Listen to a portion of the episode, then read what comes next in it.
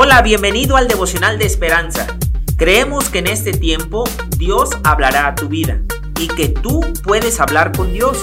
Así que prepárate para un tiempo especial.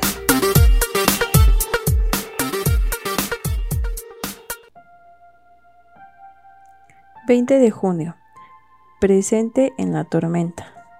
El autor narra, el fuego arrasó con el hogar de una familia de nuestra iglesia. Aunque el padre y un hijo sobrevivieron, el padre todavía estaba hospitalizado cuando su esposa, su madre y dos hijos fallecieron.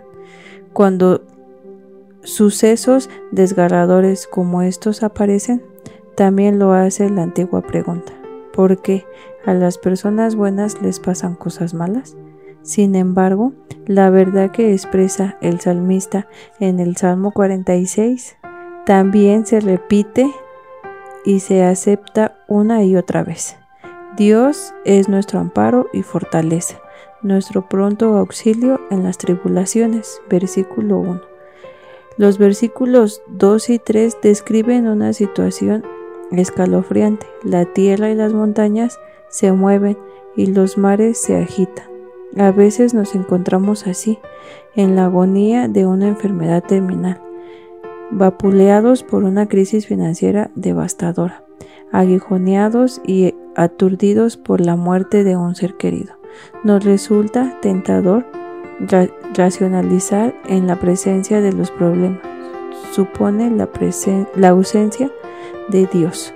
No obstante, la verdad de la escritura contradice esto. El Señor de los ejércitos está con nosotros. Nuestro refugio es el Dios de Jacob. Versículo 7:11.